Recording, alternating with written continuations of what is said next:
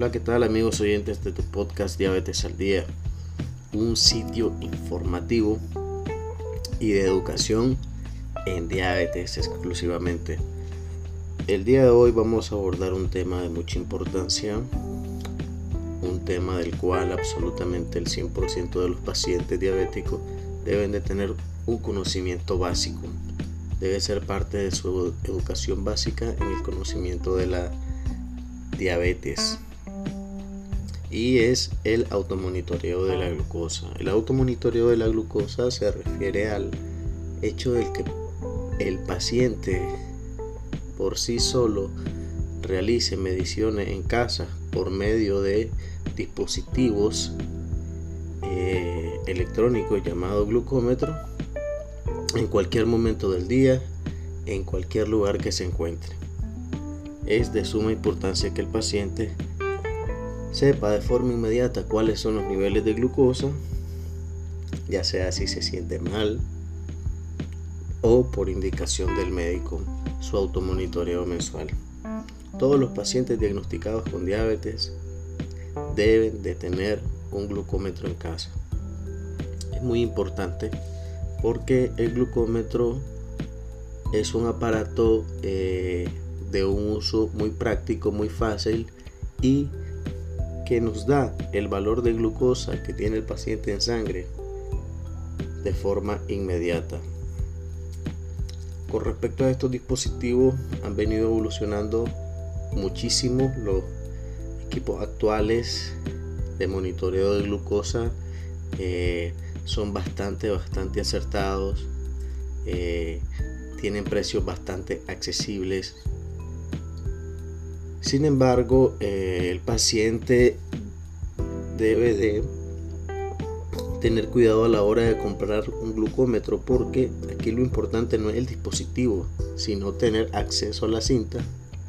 En este caso hay que buscar un proveedor que le garantice eh, la compra de cinta o la venta de cintas más bien de forma continua, porque luego te quedas con el aparato y tienes que comprar otro aparato porque ya no encuentras las cintas de este eh, dispositivo y resulta pues que son cintas que vienen eh, codificadas que traen un cierto reactivo pero solo funcionan con la marca de eh, glucómetro que tienen asignada. Por lo tanto cada glucómetro cada marca tiene su, su cinta y es única para esa marca.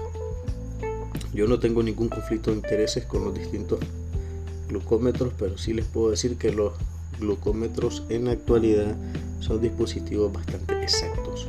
Y mi recomendación hacia ustedes es que cada paciente diabético, de inmediato a su diagnóstico, o si eres diabético y aún no lo tienes, debes de estar comprando tu glucómetro en estos momentos. Ahora, ¿para qué nos sirve el automonitoreo? Pues resulta que eh, el automonitoreo nos da información de cómo el paciente tiene la glucosa o sus niveles de glucosa en sangre en cualquier momento del día. Generalmente por la parte médica, eh, todo paciente debe tener un automonitoreo de base. Y aquí vamos a tener dos. Voy a dividir a los pacientes que se hacen monitoreo y que son diabéticos en dos grupos los pacientes que están compensados, es decir, pacientes que están en rango de metaterapéutico, que su glucosa en ayuno está inferior a 140 miligramos por decilitro, este paciente necesita un monitoreo de 2 a 3 veces por semana, un automonitoreo de la glucosa. Es decir, que él se va a pinchar el dedo dos veces a la semana. Ya el médico le va a indicar si va a ser en ayuno, si va a ser antes de comer, si va a ser después de comer o en qué momento va a ser. El otro grupo de pacientes son los que no están compensados, aquellos pacientes que están fuera de los, rangos de metaterapéutico que debemos de tener con cada paciente.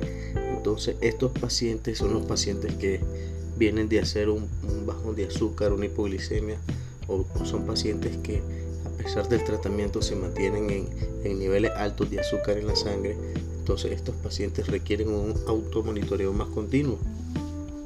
Sin embargo, la frecuencia del automonitoreo en este caso la va a definir su médico de base. Pero en el paciente compensado no es más que necesario de dos a tres veces por semana un, automonitoreo. Es importante que lo anoten y lleven un registro eh, de sus medidas de glucosa con fecha y hora para que esto se lo faciliten a su médico de base a la hora de su control médico. Ahora, ¿por qué es importante hacerse el automonitoreo? Primero que tiene la ventaja que nos permite hacer mediciones en tiempo real, en el momento. Y esto nos ayuda a, en el caso, por ejemplo, cuando el paciente presenta una complicación o no se siente bien en casa, el mismo paciente o el familiar puede realizar una medición de glucosa y vamos a saber si se trata de que la glucosa se ha bajado o que la glucosa está en niveles superiores, es decir, en hiperglicemia. Ya vamos a definir más o menos cuáles son los valores que debe tener un paciente con automonitoreo en sangre.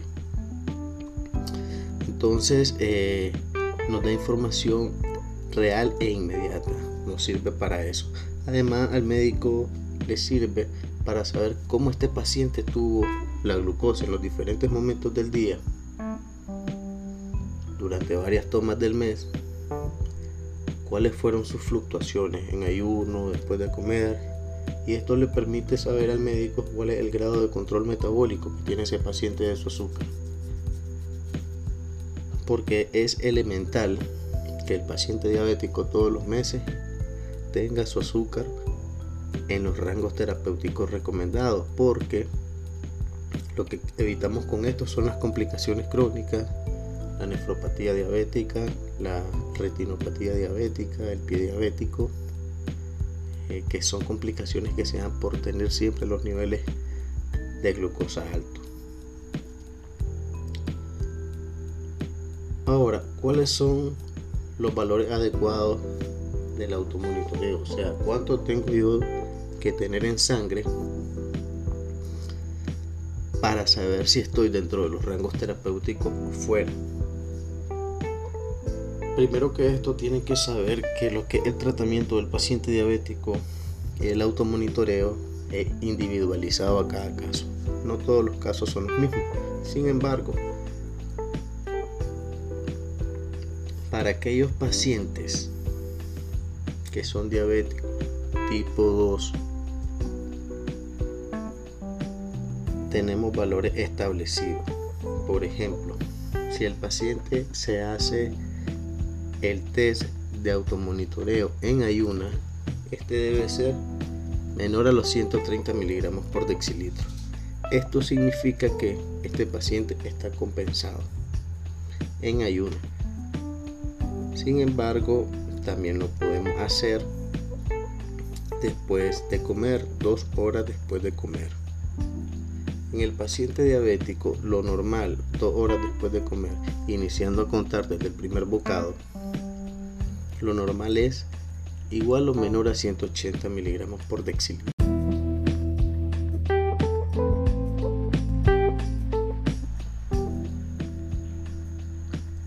Ahora, ¿En qué momento se debe de hacer el automonitoreo de la glucosa?